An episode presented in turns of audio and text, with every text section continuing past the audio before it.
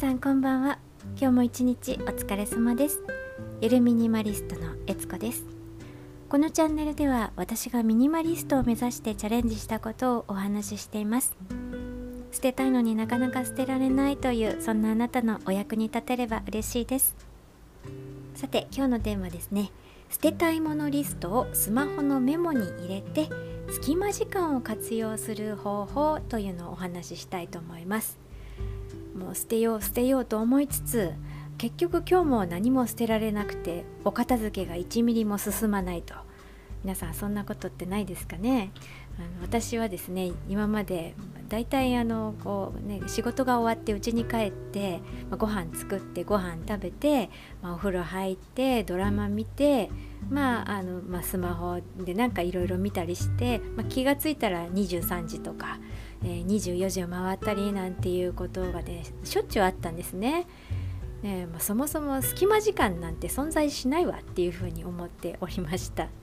まあ、そんな私なんですけれども隙間時間が活用できるようになったのがですね捨てたいものリストを作ってからなんですね。えなので隙間時間がうまく活用できてないなっていう方はですね捨てたいものリストを作ってみるスマホのメモに入れていくおくっていうのをねちょっとおすすめしたいなって思います。まあ、あの私たちってまずあの毎日ですねスマホの画面を眺めない日って多分ないと思うんですよね。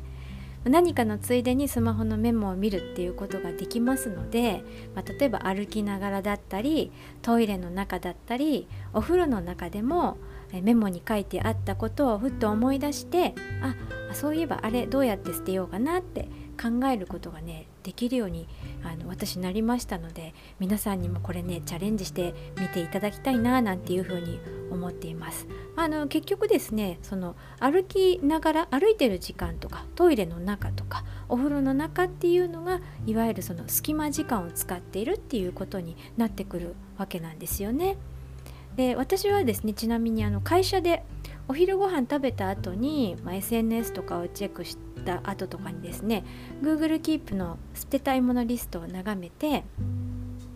あーそういえば iPhone 買った時についてた未使用のイヤホンあったなーなんていうことを、まあ、メモを見ながらですね思い出して頭の中にイヤホンっていうのをまず記憶するんですね。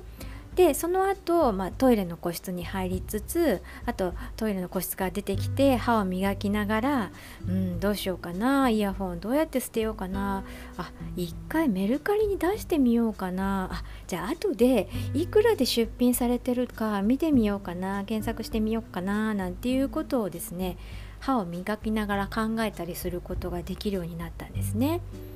まあ、隙間時間って言いますと例えば家事と家事の合間みたいな感じのイメージ持っている方やあとはあの5分とか10分とかね、え、時間で考えている方もいらっしゃると思うんですけれど